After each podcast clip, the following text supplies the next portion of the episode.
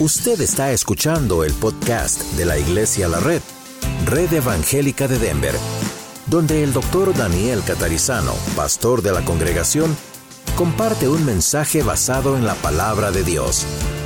Ahora abra su corazón y permita que en los próximos minutos el Señor le hable y le bendiga. Libro del profeta Daniel, capítulo 12, vamos a leer los versículos 1 al 4. Daniel 12, 1 al 4. En aquel tiempo se levantará Miguel, el gran príncipe que está de parte de los hijos de tu pueblo, y será tiempo de angustia, cual nunca fue desde que hubo gente hasta entonces. Pero en aquel tiempo será libertado tu pueblo, todos los que se hallen escritos en el libro. Y muchos de los que duermen en el polvo de la tierra serán despertados unos para vida eterna y otros para vergüenza y confusión. Los entendidos resplandecerán como el resplandor del firmamento, y los que enseñan la justicia a la multitud como a las estrellas a perpetua eternidad. Pero tú, Daniel, cierra las palabras y sella el libro hasta el tiempo del fin. Muchos correrán de aquí para allá y la ciencia aumentará. Vamos a dejar ahí, hay muchísimo contenido aquí, no sería justo tratar de abarcarlo en un mensaje porque son cosas que llevan días y días realmente hablar, literalmente, hay muchísimo contenido. Pero este es el texto donde ya desde el Antiguo Testamento con mucha claridad se habla acerca de que habrá una resurrección de los muertos, tanto de los creyentes como de los incrédulos.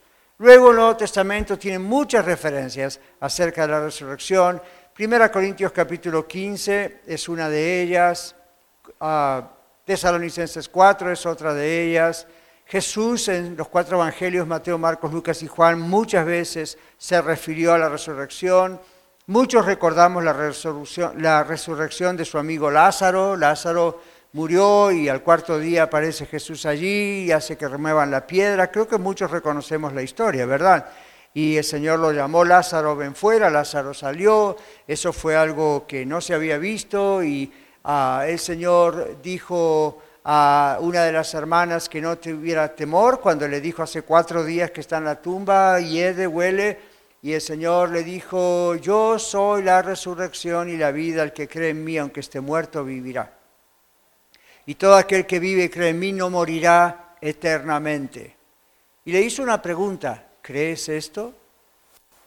Y Marta le dijo, sí, Señor, yo he creído. Marta era una judía que sabía muy bien, evidentemente, las escrituras, porque en un momento cuando Jesús le dice, tu hermano resucitará, la respuesta de ella es, yo sé que resucitará en la resurrección el día último, el día postrero. Ya los judíos tenían idea, sabían qué significaba la resurrección. Profetas como Daniel, súper conocidos en el pueblo judío, y ellos seguramente habían leído como nosotros esto y sabían que el Señor un día haría resucitar a los muertos. En el Nuevo Testamento la ah, doctrina es desarrollada de una manera más detallada, especialmente al venir Jesús. Jesús dice, yo soy la resurrección y la vida. Nadie viene al Padre sino por mí, también dijo Jesús. Yo soy el camino, la verdad, la vida. Él es el autor de la vida, Él es el autor de la resurrección, no es el autor de la muerte pero es el autor de la resurrección. Entonces vamos brevemente hoy a hablar acerca de esto, porque hay tanto, tanto, tanto que decir, que abarcaría mucho más de un mensaje explicar lo que la Biblia dice sobre la resurrección. La resurrección de los muertos cuando regrese el Señor Jesucristo es cuando va a ocurrir. Hemos hablado domingos atrás acerca de la segunda venida. Esta es una de las doctrinas fundamentales de la fe cristiana. En otras palabras, usted no puede decir yo soy cristiano, yo soy cristiana, mas no creo en la resurrección. Es imposible. Entonces me atrevo a decir que usted no es cristiano. ¿Por qué? Porque el Espíritu Santo que inspiró la Biblia, la palabra de Dios, la palabra de Él, nos garantiza que hay una resurrección. Entonces, este no es uno de esos temas donde uno podría decir, bueno, es un poco gris, tiene algo que ver con la cultura de su época allá. no, no, no, no. Esto es una doctrina fundamental del Evangelio. Si usted dice, yo soy cristiano, pero no creo en la resurrección, usted no es cristiano. Esto es algo que Dios ha revelado en la palabra de Dios y si usted no cree lo que la palabra de Dios dice, quizás es un cristiano cultural. ¿Sabe usted lo que es un cristiano cultural? Igual que un católico cultural, igual que un musulmán cultural. ¿A qué me refiero? Hay personas que son de una religión porque sus padres lo son, o sus padres o abuelos o tatarabuelos lo eran, pero nunca ellos tuvieron una experiencia con Dios, una decisión personal. Un cristiano es una persona que un día fue por Dios confrontado o confrontada, sea a través de un sermón, una plática en la radio, un amigo, la Biblia a solas, no sé. La cuestión es que es confrontado, confrontada con lo que la Biblia dice acerca del pecado. Y con la Biblia dice acerca de quién es Dios y por qué frente a Dios estamos todos destituidos de su gloria. Y por qué Dios tuvo que mandar a Jesús su Hijo para tomar nuestro lugar para que no estemos siempre destituidos de su gloria, sino fuésemos salvos. Hoy hemos cantado en la adoración cantos bíblicos, como cantamos en la Iglesia de la Red, y ahí cantamos acerca de Jesús tomó nuestro lugar. Cuando usted se da cuenta, es revelación de Dios realmente. ¿Quién es Dios? ¿Quién es usted? Que usted merece el infierno, pero que también Dios envió a Cristo para pagar en su lugar, en mi lugar, y usted le pide perdón y pone su fe en Él para la salvación de su alma con toda sinceridad, cuando usted hace eso, la Biblia le garantiza que Dios le salva. La Biblia le garantiza que le escribe su nombre en gloria. La Biblia le garantiza que el Espíritu de Dios, Dios mismo, el Espíritu Santo, le sella, viene a su vida y comienza un proceso de transformación que lleva por lo general años, otras veces no tanto, depende, pero es un proceso llamado la santificación y en realidad continúa de diversas maneras hasta nuestra muerte o hasta que el Señor Jesucristo venga. Nuestra hermana Cecilia partió a la presencia del Señor días anteriores, hace un mes y medio atrás el hermano Antonio. ¿Qué significa? Ahí concluyó el proceso de santificación para estas personas. Ahora están delante del Señor la Biblia dice en el libro de los Hebreos, sus espíritus de estas personas son hechos perfectos ahora. ¿Okay? Están en otra situación. Ahora, la Biblia nos garantiza que si usted, como yo, somos salvos y estamos muertos cuando el Señor Jesucristo regrese a la tierra, la Biblia nos garantiza, los muertos en Cristo resucitarán primero. Luego los que hayamos quedado seremos transformados en un abrir y cerrar de ojos, así de rápido. ¿Quiénes son los que hayamos quedado? Supongamos que Jesús viene en este momento, estamos todos vivos. ¿Qué va a pasar? Primero resucitarán los muertos, Cilia, Antonio, todos los que se han ido antes que nosotros, alrededor del mundo. Se imaginan millones y millones de cristianos de verdad. Y luego los que estamos aquí seremos transformados, nuestro cuerpo será transformado, igual que de los resucitados, y será el cuerpo como el del Señor Jesucristo después que Él salió de la tumba y fue su cuerpo transformado. Y luego nos juntaremos todos para estar para siempre con Él. Eso es lo que en la Biblia se llama el arrebatamiento y ya vamos a usar otro mensaje para hablar acerca de eso. La Biblia dice en 1 Corintios 15, el apóstol Pablo, inspirado por el Espíritu Santo, nos dice, si Cristo no resucitó de los muertos, Vana es nuestra fe, no sirve para nada y somos unos tontos. Lo dice en otras palabras más suaves que las mías, pero es lo que él dice. Vana es nuestra fe. Somos dignos de conmiseración, significa eso, somos dignos de un alto nivel de lástima. Pero dice, Cristo resucitó, primicia de los que durmieron es hecho. Primicias ese es el primero como cuando damos diezmos, ofrendas al Señor, es lo primero, es lo mejor, lo separamos. Él es la primicia, es lo primero, es lo mejor que siempre hay. Él es la primicia. Él resucitó para no morir su cuerpo nunca más. Usted dice, pastor, ¿qué pasó con Lázaro? ¿Qué pasó con el hijo de la vida de Naín? Otras personas que Jesús resucitó. Volvieron a morir. Llegó un momento en que cumplieron su vida en la tierra de acuerdo a los planes de Dios y usted quizá hoy puede ir y encontrar la tumba de esa gente, como Lázaro u otros. El Señor Jesús resucitó con el cuerpo que nosotros vamos a resucitar y ese cuerpo no muere nunca más. Bueno, entonces esta es una doctrina fundamental de la fe cristiana, de la fe bíblica. Necesitamos la resurrección. Necesitamos ser resucitados. Usted dirá, ¿por qué? Porque Dios creó al ser humano con qué? Con un cuerpo. Necesitamos ser resucitados. No vamos a ser eternamente espíritus y almas invisibles. No, Dios ha hecho un cuerpo y así como ha hecho un cuerpo para su Hijo Señor Jesucristo y cuando Jesús volvió a los cielos volvió con ese cuerpo y Jesús está ahora en el cielo intercediendo por nosotros y Él es visible, tiene su cuerpo resucitado y glorificado. Y el Señor nos dice, eso va a pasar con nosotros. Nosotros vamos a estar resucitados. El ser humano tiene que tener un cuerpo, no puede estar como algo etéreo, tiene que tener un cuerpo. La causa o la muerte es la causa del pecado. Dios le dijo a Adán y Eva, si pecan, morirán. Y eso es lo que tenemos hasta el día de hoy, hasta que venga el Señor hasta que, como él dice un día, la muerte misma será absorbida en victoria. Dios hará eso también en el último tiempo, cuando ya estemos con Él y Él hará ese tipo de cosas. Pero mientras tanto, recuerden, nuestro cuerpo es importante para Dios. Cuando estábamos ayer en el cementerio dejando los restos de nuestra querida hermana Cecilia allí, yo pensaba en eso, es inevitable, ¿verdad? Ese cuerpo un día va a ser levantado por el Señor. ¿Por qué lo enterramos? Ella misma nos lo pidió. ¿Por qué? Hay un aspecto del cuerpo que los cristianos tenemos que comprender. Entiendo que los del mundo no lo, no lo puedan comprender. Nosotros tenemos que comprenderlo. Si Dios creó el cuerpo, ¿el cuerpo es importante para Dios o no? Sí. Si el cuerpo es importante para Dios, debemos respetar ese cuerpo sea que esté en el vientre de la mamá, sea que haya nacido y crecido, sea que esté deforme, sea que tenga una enfermedad mental, sea que sea súper sano, sea que tenga deformaciones o ninguna deformación, sea que sea ancianita o ancianito, sea que muera.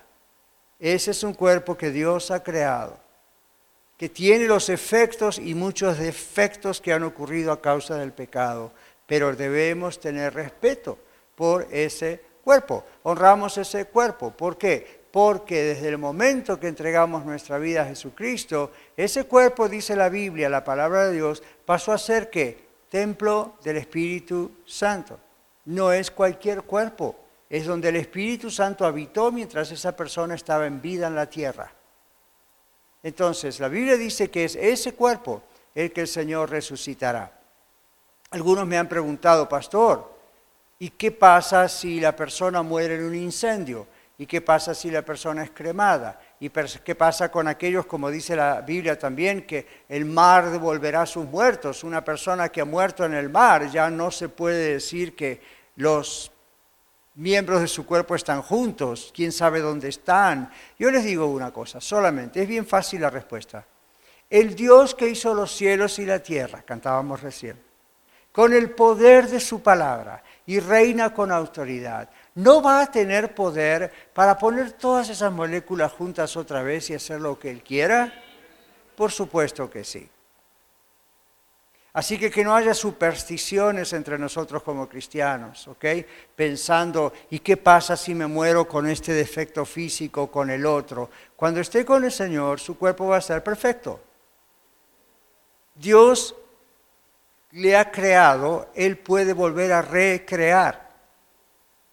En nuestro texto de hoy, Dios muestra al profeta Daniel que algunos irán a la vida eterna para goce y disfruten en la presencia del Señor, al mismo tiempo que otros no. ¿Quiénes son los que irán a la vida eterna? Ahí mismo dice, aquellos que están escritos en el libro de la vida del Cordero de Dios, Jesús. Yo le pregunto, ¿su nombre está escrito en el libro de la vida? Y tal vez usted diga, espero que sí. No, usted tiene que saber si sí o si no. Y usted dice, eso solamente lo sabe Dios. No es cierto. Por supuesto que lo sabe Dios. Pero la Biblia nos dice que usted lo tiene que saber. ¿Por qué? Porque cuando usted genuinamente entregó su vida al Señor Jesucristo, si fue una acción sincera y no algo que papá y mamá me empujaron a hacer, o algo que tenía que hacer para ver si mi matrimonio mejoraba o mi salud cambiaba, si usted genuinamente se arrepintió de sus pecados, usted genuinamente, sinceramente creyó en quién es el Señor Jesús y lo que Él hizo en la cruz y su resurrección, usted es salvo. Además, se va a dar cuenta, como quien dice humanamente, porque el Espíritu Santo dentro suyo le da testimonio al espíritu humano suyo de que usted es un hijo de Dios. Si usted no tiene ese testimonio, es porque usted no conoce a Cristo. Y usted dice, ¿y cómo lo va a hacer el Señor? ¿Cómo va a dar testimonio? Ese es problema de Dios, no nuestro. Pero cuando ora, ¿qué pasa? Cuando está adorando, ¿qué pasa? Cuando está escuchando este mensaje, ¿qué pasa? Y no vamos a emociones y sentimientos. Yo le digo esto, el cristiano de verdad, la cristiana de verdad, sabe que sabe, que sabe, que sabe, que sabe que es cristiano. Y no es por sus méritos, no es por sus obras, no es porque va a la iglesia, no es porque hace esto, no es porque hace lo otro. Todo eso es muy bueno y la Biblia dice que hay que hacerlo. Pero no es por eso. Hay un testimonio interno de que el Señor está en nuestra vida. Hay una necesidad de adorarle, hay un deseo tremendo de aprender su palabra y no solo como mera información, sino porque Él nos cambia. Hay un deseo de adorar, uno abre la boca para cantar, uno no, no está atado a lo material. A mí hay tantos cambios que la religión no puede hacer, la religión humana. Dios lo hace. Hay testimonio de que usted es una persona nacida de nuevo. Hay testimonio de que es una persona nacida de nuevo y funciona como una persona nacida de nuevo. Ahora bien, va a llegar un momento en que uno va a morir, a menos que venga el Señor antes.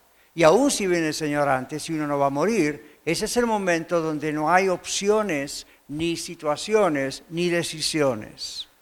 Si está preparado porque tiene a Cristo en su vida, en su corazón de verdad, va con el Señor. Si no está preparado, aunque haya ido a la iglesia toda su vida, no va a estar con el Señor. Ahora usted dice, bueno, la iglesia de hoy en día no debería predicar eso porque asusta a la gente. Hay que predicar la palabra de Dios. Y si usted me dice, pastor, yo traje hoy una amiga, un amigo, no lo vaya a hablar del infierno, es el lugar perfecto para escuchar del infierno. Porque junto con el lugar perfecto para escuchar el infierno, va a ser el lugar perfecto para escuchar del cielo que le espera si recibe a Cristo. Este no es lugar para que yo les hable de cómo ser victoriosos en las finanzas. Este no es el lugar que yo les hable para ver cómo pueden ser ustedes mejores en su yo y mejorar su ego. Este es el lugar para que yo les diga, la palabra de Dios dice que solo Cristo salva.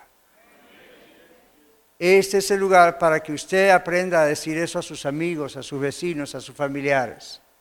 Lo demás son cosas que no van a conducir a muchos a nadie. ¿De qué sirve llegar a tener éxito en las finanzas, una buena salud, un excelente matrimonio, un yo muy perfeccionado e irse al infierno con todo eso? No sirve de nada. Y usted dice el infierno es algo injusto. No, señores. Si usted dice que Dios es injusto mandando a la gente al infierno, vaya a decirle a cualquier juez de Denver o a un juez federal que es injusto mandar a un malhechor a la cárcel. Para usted es injusto hasta que le toca a usted. Cuando le toca a usted, el juez es justo. Y es injusto si no lo hace. Dios es amor, pero Dios es un juez justo. Su amor incluye la justicia. No habría tal amor de Dios si Él no fuese justo y no habría tal justicia de Dios si Él no fuese amor. Dios es amor. Cuando decimos Dios es amor, no vuelan corazones y chocolates por el aire. Cuando decimos Dios es amor, decimos Dios es justo y en su justicia tiene que condenar el pecado, no sería justo. Y el pecador tiene que pagar por su pecado o Dios no sería justo. Pero Dios es amor y no quiere que se pierda usted y entonces sacrifica a su propio Hijo, Señor Jesucristo, para cumplir su justicia y al mismo tiempo salvarnos. ¿Qué tal? Good deal, huh? No va a encontrar otra cosa mejor que esa. Cuando usted ha encontrado a Cristo, cuando Cristo lo ha encontrado a usted, usted es salvo. Si usted muere, no tenga miedo. El Señor Jesucristo le recibe. Y usted dice, ¿qué va a pasar cuando vuelva a abrir mis ojos del otro lado? ¿Qué le va a pasar? Va a ver a Cristo. Eso es lo primero que va a pasar. Y la Biblia dice, allí va a estar para siempre con Él, hasta que Él regrese y la Biblia dice que Él regresará con aquellos cuyas almas están ya con Él y Él va a resucitar los cuerpos, porque un alma necesita un cuerpo y un cuerpo necesita su propia alma. Lo que Dios decidió hacer antes de la creación del mundo, nada ni nadie lo va a torcer.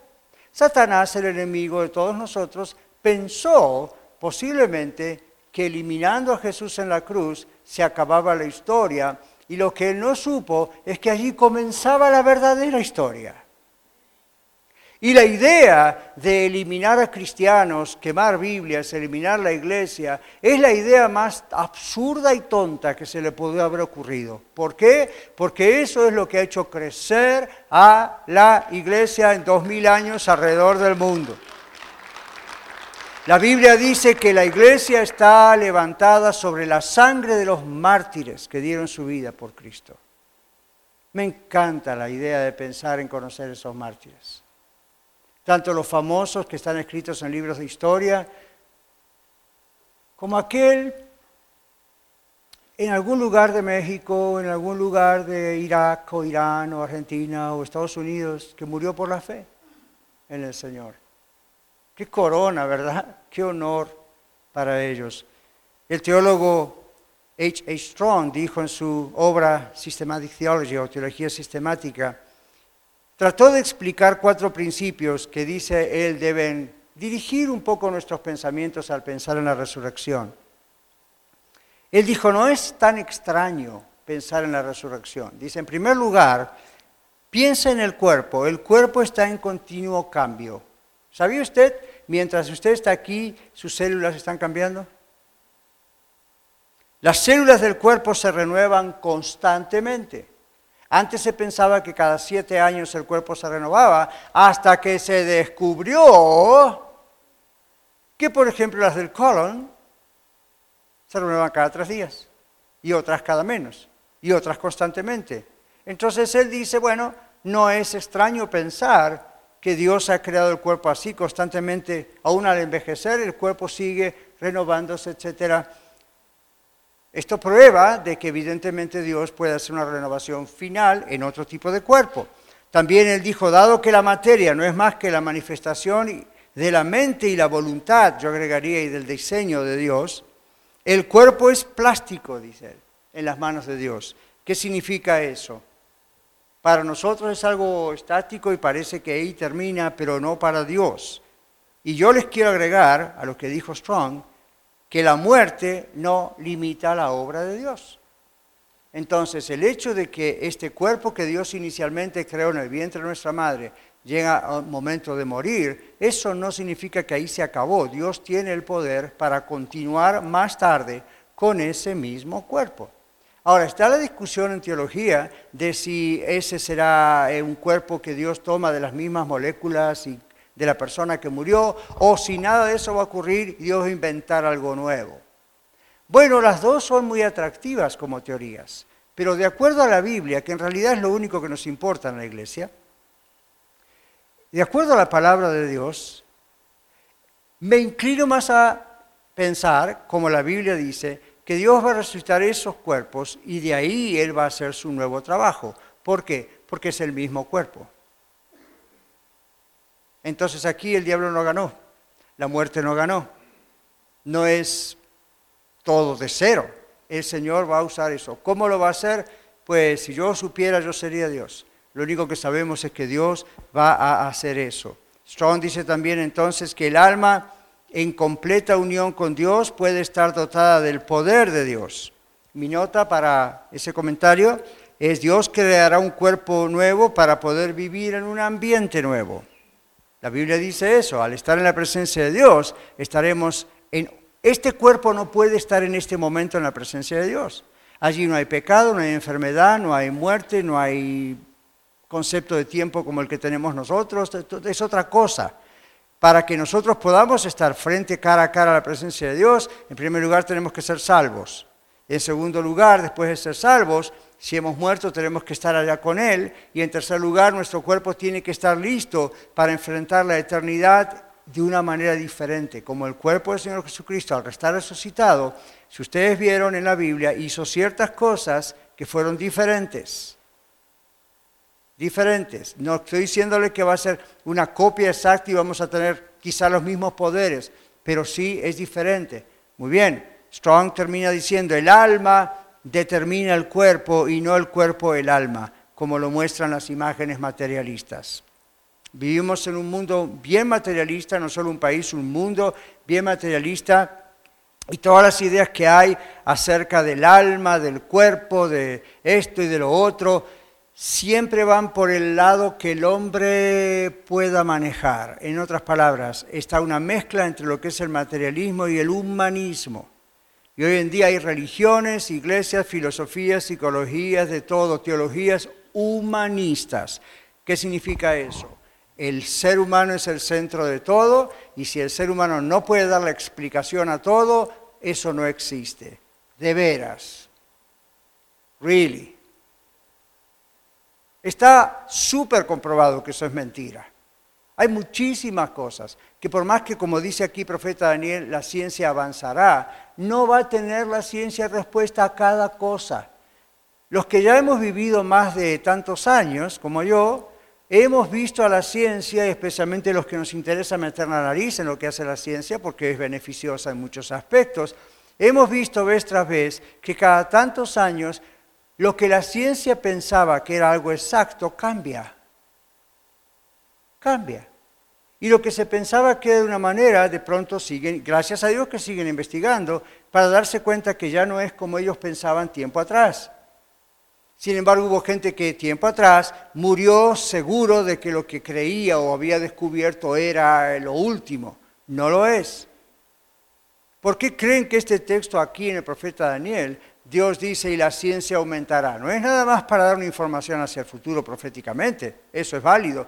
Está hablando acerca, en el contexto de la resurrección. Hoy en día los científicos se burlan de la iglesia cuando predicamos un mensaje como este. ¿Se burla usted? La Biblia dice el Evangelio, todo, no solo el anuncio de la cruz, Jesús, todo lo que es el Evangelio y especialmente el mensaje de la cruz, es locura para los que se pierden. No lo pueden entender. La Biblia dice el hombre natural no entiende las cosas del Espíritu, solamente un hombre espiritual. ¿Quién es el espiritual? El que ha sido redimido por Cristo puede discernir, gracias al Espíritu Santo en su vida, lo que es espiritual. Observe, no dice puede explicarlo todo, pero dice puede discernirlo, como en su espíritu sabe que es verdad, aunque le sea muy complicado tratar de ponerlo en palabras. Eso es un milagro. Entonces, no trate de pelear con alguien que no conoce a Cristo, porque no va a ocurrir nada. No trate de cambiarle la conducta de alguien o alguien que no conoce a Cristo porque no va a lograr nada. Ellos se ríen de lo que hacen. Ayer, después del funeral de nuestra hermana Cecilia, cuando salíamos de aquí, mi esposa se cayó en el hielo y se dio un golpe muy fuerte. De todas maneras, fuimos hasta el cementerio. Ella tuvo la paciencia de esperar en el carro mientras tenía su brazo izquierdo hinchado y yo estuve allí ayudando como tengo que hacer y cuando salí, bueno, tuvo que ir a emergencias. Usted sabe que las emergencias cuando no son drásticas lo hacen a uno esperar y esperar. Hablé con uno de los paramédicos y me dijo, somos cuatro personas atendiendo a 60 casos. Y por eso estábamos por muchas horas ahí hasta la noche. Finalmente, mientras yo estaba esperando, veo a la policía entrar, un agente de policía con un joven, tendría unos 22, 24 años, esposado, con unos pantalones que usan ellos que parece que pues en cualquier momento adiós, pantalones, y era vergonzoso verlo, y entraba otra, un agente, fue toda una especie de mini drama de televisión en, en 15 segundos. Y él entró y yo estaba sentado ahí, justo entró, me miró, y él muy sonriente. Yo pensé, pero no tiene conciencia de lo que está pasando. Lo están trayendo al hospital, obviamente algo, yo pensé, tiene una sobredosis de drogas, algo pasó. Pero yo he encontrado personas en mi vida que han cometido crímenes, asesinatos, de todo tipo de cosas, y no, no caen en cuenta de que eso es algo malo. como que no les importa. La Biblia dice que llega un momento que la mente, de tanto negar a Dios se cauteriza, queda cauterizada, ya, ya no puede aceptar cosas. Y qué triste pensé, ¿no? Dios ayude a ese joven para que esto le sirva y le ayude. Pero en tantos casos, aún en la consejería profesional, yo he visto que no les importa. No les importa. Piensan que la religión, la Biblia, son puros cuentos, son puras... La resurrección, ni que hablar. Yo le pregunto a usted, ¿usted cree realmente que si muere hoy teniendo a Cristo en su corazón, usted va a resucitar cuando Cristo venga? No me diga que sí para quedar bien conmigo, porque conmigo no es el asunto. Analice en su corazón, ¿de verdad yo creo esto? Cuando tomo la cena del Señor aquí en la red y celebro y agradezco la resurrección de Cristo, ¿sé lo que estoy haciendo? Y luego sé que resucitó por mí, porque la Biblia dice que si Jesús no resucitó, esto es una tontería lo que estamos haciendo. Usted de veras cree, no pierda su tiempo si no cree. Hoy podría estar tranquilo, calentito, tomando chocolate y mirando algo en televisión. Si usted está aquí es porque de veras le interesa. Si usted está aquí es porque de veras quiere aprender. Si usted está aquí es porque de veras cree que Jesucristo resucitó y se levantó de los muertos. Es el único, entre comillas, líder religioso que resucitó y su tumba está vacía. Si yo fuese de otra religión me daría vergüenza ir a la tumba del líder religioso que inventó mi religión. A mí me daría vergüenza. Yo diría, ¿cuál es la historia acá? Es como ir a ver la tumba de un filósofo, es como ir a la tumba de un famoso psicólogo o de un famoso gobernante o presidente o rey. Y ahí se acabó todo. Pero cuando uno dice, el Señor resucitó, está diciendo, venció lo peor que un ser humano tiene, la muerte. Y la Biblia dice, ¿dónde está muerte tu aguijón? Y la Biblia dice, no hay miedo para aquel que está en Cristo. Y la Biblia dice, cuando alguien muere, la iglesia, los creyentes, no debemos sufrir de la manera que sufren los que no tienen esperanza. Por eso ayer cuando enterramos el cajón, la caja de Cecilia, muchos de nosotros en nuestro corazón, u otros aún ya cuando ella justo murió, dijimos, hasta luego. No dijimos adiós, dijimos hasta luego. Y usted dice, ah, ustedes los cristianos tratando de consolarse. Usted piense lo que quiera, nosotros somos salvos y usted no. Espero que pronto usted sea salvo también. Los textos clásicos de la Biblia que hablan de la resurrección, como dije al comienzo, 1 Corintios capítulo 15, léalo, es precioso. 1 Corintios 15 habla de la resurrección de Cristo, yo se lo mencioné varias veces durante el mensaje, explicándole que si Jesús no resucitó, vana nuestra fe, pero si Jesús resucitó, etc. Primera Tesalonicenses 4 es otro texto, un capítulo ahí que habla hermoso de la resurrección. Otro día podemos hablar acerca de ¿y cómo va a ser nuestro cuerpo? Bueno, no tenemos toda la información en detalle, pero les digo nada más un adelanto de lo que un día hablaremos. Cuando el Señor Jesucristo resucitó, ¿los apóstoles lo vieron o no lo vieron? ¿Lo vieron? La Biblia dice en palabras del apóstol Pablo, nombres, en 1 Corintios 15 habla nombres, nombres reales, de gente real, que vio a Jesús. Y en un momento Pablo dice inclusive 500, más de 500 hermanos al mismo tiempo vieron a Jesús. Y usted dice, ¿por qué Jesús no fue y se presentó frente a Pilato o a Herodes o a los que lo crucificaron? Jesús se presenta a las personas que creen en Él. Y no estoy diciendo apariciones ahora, estoy diciendo Jesús tenía interés en las personas que creen en Él, cuyos nombres están escritos en el libro de la vida. Número uno. Número dos, cuando Jesús se presentó la primera vez, dicen los evangelios, había un discípulo que justo no estaba ese día. El problema es faltar a la reunión. Entonces fue incrédulo. Y cuando los compañeros le dijeron, Jesús vino, Jesús resucitó como había dicho, él dijo, yo no lo creo. Si yo no meto mis dedos en su costado, en sus manos, sus pies, no lo creo. No dice la Biblia que los discípulos se pusieron a discutir con él. Pudo haber ocurrido, pero si la Biblia no lo dice, ¿qué hacemos nosotros? Silencio. Donde la Biblia hace silencio, usted y yo hacemos silencio. Pero tenemos un poco de derecho a pensar qué pudo haber ocurrido. Y yo les digo esto, tal vez los discípulos ni se tomaron el tiempo, ni las ganas, ni la saliva para tratar de convencer a Tomás. ¿Sabe por qué? Esta es mi conclusión. El que no quiere creer, no cree.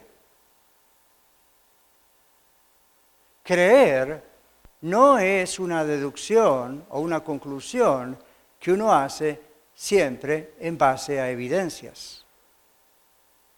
Hay muchas personas a las que usted le puede mostrar enorme cantidad de evidencias y no van a creer. ¿Por qué? Porque no quieren creer. Creer es una disposición de nuestro corazón, no un proceso mental, cognitivo. Es creemos o no creemos. Cuando Cristo viene a nuestro corazón, creemos. ¿Por qué usted es creyente en Cristo? No fue esfuerzo suyo. El Espíritu Santo le mostró, le reveló de maneras diferentes, como dijimos al comienzo del mensaje. Y su fe, y usted creyó, usted realmente no ha hecho nada, simplemente ha respondido a lo que Dios ha puesto en su corazón. Yo también. Pero el que no quiere creer, cierra su corazón y no cree. Por eso en aquella ocasión cuando el rico y Lázaro, ¿recuerdan? El rico le dice, manda a Lázaro que resucite de los muertos y que se presente uno de mis hermanos que están en tal lugar y, así creerán. Y la respuesta cuál fue, si no creen a la palabra de Dios, no creerán aunque un muerto resucite. Amigos, Jesús resucitó y muchos no creyeron en él. ¿Qué más puede hacer? Entonces ya no es la potencia de Dios. El que estamos hablando es el que no quiere creer, no cree. Está destinado para perdición. No cree, no cree, no cree, no cree, no cree, no cree. Entonces no batalle con ellos. A la semana siguiente, Tomás estaba en la reunión y aparece Jesús. ¿Y qué pasó allí? Jesús, con su gran compasión, con su gran amor, algo que usted y yo no creo que hubiésemos hecho, ¿verdad? Pero sí, sí somos de Cristo. El Señor con su gran amor y su gran compasión, ¿qué le dice a Tomás? Tomás, mira mis manos, pon tus dedos. La sorpresa de Tomás de pensar, Jesús no estaba aquí, yo no lo vi y supo exactamente todo lo que pasó. Alguno de mis amigos le dijo, no, Jesús conocía los corazones y le dijo, pon tu mano aquí, ¿quieres probarlo? ¿Quieres comprobarlo? Y lo hizo. Y entonces la reacción de Tomás, ¿cuál fue? Se postró delante del Señor Jesús, lo adoró y dijo, mi Señor y mi Dios. Aquellos que creen que Jesús no es Dios, ahí tienen otro texto para comprobar que sí, porque Jesús no le dijo, ups, no, no digas eso, aceptó la adoración, aceptó la adoración. Y le dijo, bienaventurado, bendecido, bendito eres Tomás, pero porque me viste creíste. Más bienaventurados son los que no vieron y creyeron. La creencia en el Señor es fe, mis hermanos, es fe. El hecho de la resurrección y la transformación inmediata del cuerpo en la segunda venida de Cristo es innegable, es indispensable, pero hay que estar preparados para eso. Y la forma de estar preparados es estar reconciliados con Dios, es vivir en paz con Dios. ¿Ha hecho usted las paces, como quien dice? ¿Se ha reconciliado usted con Dios? Ha llegado a ese punto donde ha respondido al prompting, ¿verdad? Lo que Dios le está diciendo. Usted es pecador, todo ser humano es pecador, yo soy santo, no podemos estar en contacto, pero yo mandé a mi hijo para salvarle. Si usted lo recibe, es salvo. Y yo voy a transformar su vida aquí y además le aseguro, porque Dios no miente, dice el Señor, usted va a ser resucitado. O si viene Jesús en el momento que está vivo, usted va a ser transformado. Y allí las cosas van a ser diferentes y otro día hablaremos de eso. Vamos a cerrar nuestros ojos para no distraernos y vamos a pensar en estas cosas un momento, un momento en silencio. Piense cómo está usted con su vida. ¿Ha hecho esa reconciliación con Dios? ¿Sabe usted que si muere hoy puede ir con el Señor al cielo, no porque lo merezca, sino por los méritos del Señor Jesucristo? ¿Cree realmente que Cristo le ha salvado? No juegue con estas cosas porque esto es cuestión de la eternidad, no de un tiempo. Si nunca ha entregado su vida al Señor Jesucristo, allí en la banca donde usted está, hágalo. Usted en radio, donde quiera que está, entréguele su vida a Cristo, pero que sea su convencimiento, no el mío.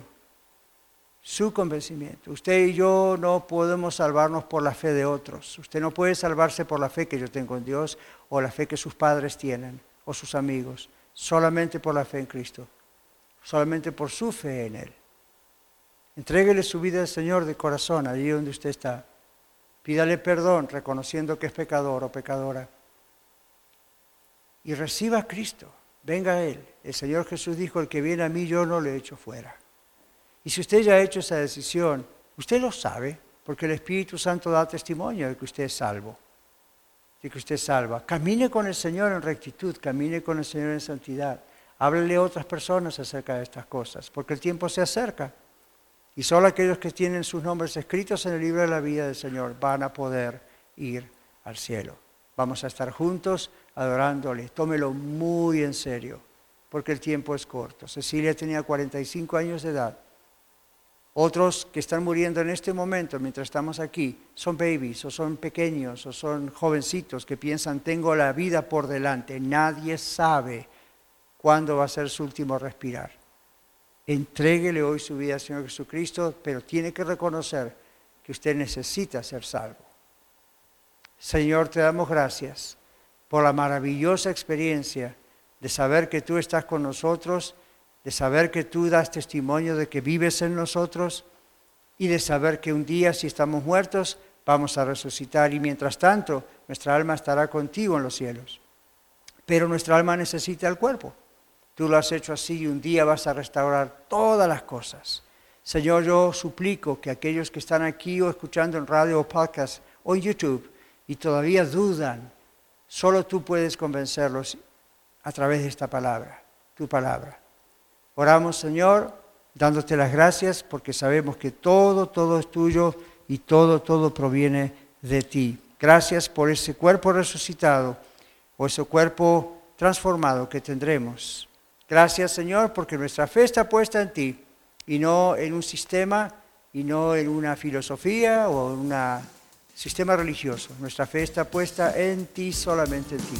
Y te damos gracias. En Cristo Jesús oramos. Amén. Muchas gracias por escuchar el mensaje de hoy.